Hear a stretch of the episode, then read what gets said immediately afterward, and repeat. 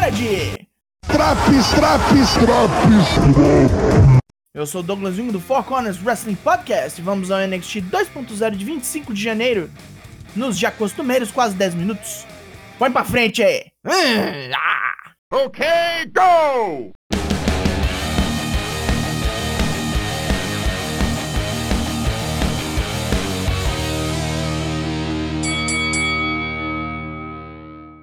Abrimos com a MSK do lado do troféu do torneio Dusty Classic. Graças a Riddle, seu guru da maconha, eles sabem como vencer de novo? Não sei como.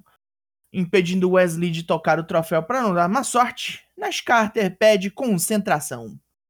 Luta 1: MSK vs Jacket Time. Num combate cheio de bons spots e alguns bots, os maconheiros passam o carro. Os nipônicos cômicos bateram para valer mas Kushida é vitimado por um heart ataque bruto. As duplas apertam as mãos e se abraçam depois da luta. Tudo fez, gente boa, tudo fez. Zoe Stark avisa a Io Shirai que ela vai precisar de uma nova parceira pro Dust Classic feminino, pois seu joelho ainda está podrinho. Io não quer outra parceira, e as duas começam aquela piada do você gosta de mim sim, de novo. Sabe como é? Então, Tiffany Stratton sai para xingar Zoe de mal vestida e dizer que hoje vai atropelar Io.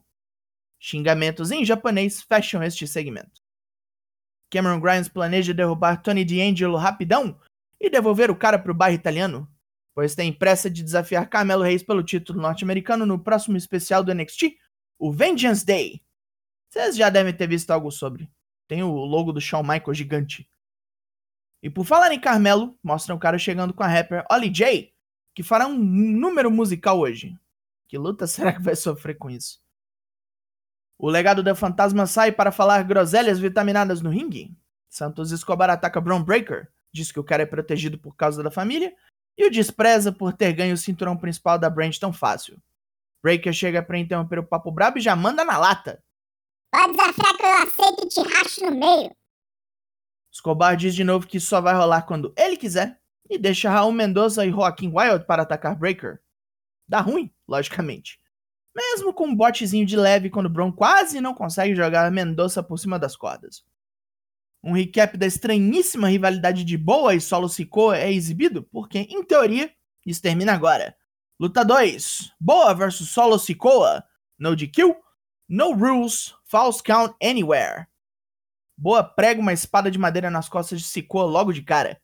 Esse é o tom da luta, que vai para todo lado, cheia de arma e bastante porrada. Ficou atrás do chinês de volta para o ringside e atravessa seu oponente na mesa dos comentaristas com Superfly Splash. A Imperium está aqui, onde Walter explica que trocou de nome porque estava usando de seu avô. Para a nova fase, ele usará um novo nome. O seu. O que é mentira, porque o nome dele é Walter na vida real também. E todos temerão o nome de Gunther. Qual é?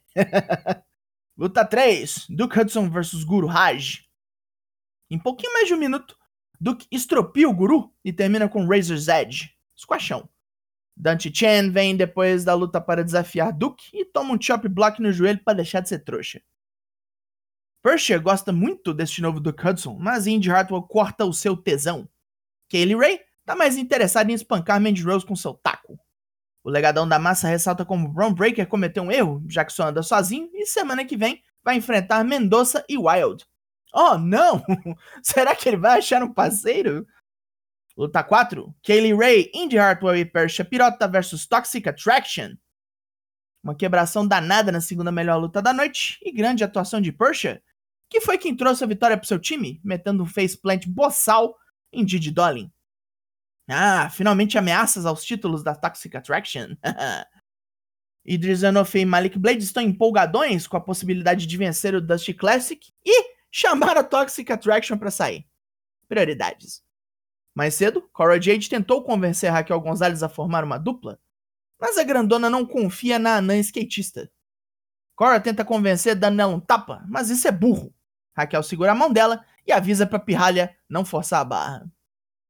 Luta 5. Grizzle Young Veterans vs Andrew Chase e Bodie Hayward. Um passeio dos britânicos que maltratam Chase e seu aluno por um pouco mais de 5 minutos e finalizam Hayward com um Breaker duplo bem maluco. Será que isso foi uma lição que eles aprenderam? Acho que não.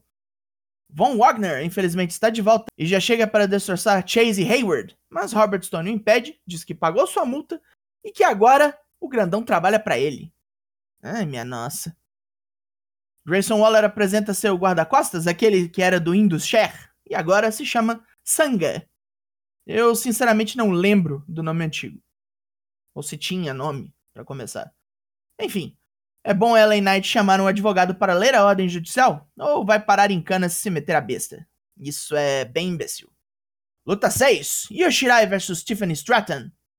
Yu começa mal, toma um sacode bruto da Patricinha que veio para humilhar com sua força bruta. Yu finalmente se livra com muito custo, mete um palm strike do maridão Evil e termina esta luta com seu Orihara Moonsault. Malcolm Beavis faz como todo mundo e zoa o nome novo do Walter. Decretando o começo do fim da Imperium, Malcolm descreve como será. Os irmãos Creed vão tomar os títulos de tag, Roderick Strong se vingará de Walter e até Ivy Nile entrará na brincadeira para torcer o austríaco. Semana que vem, teremos Império vs Diamond Mine.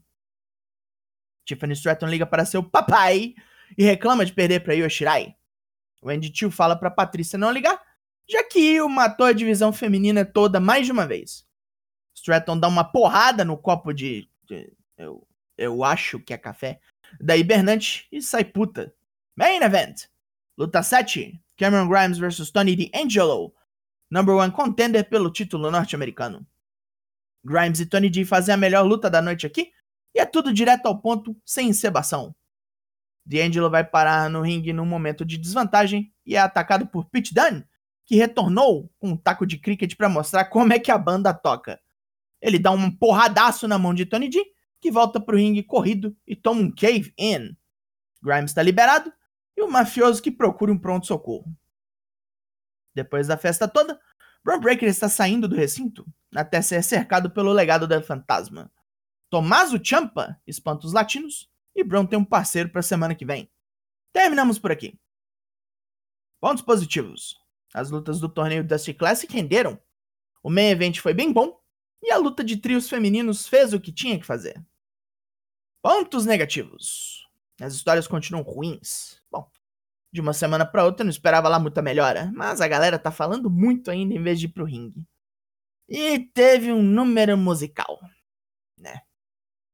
O NXT 2.0 dessa semana ganha a nota 5 de 10, na risca da régua.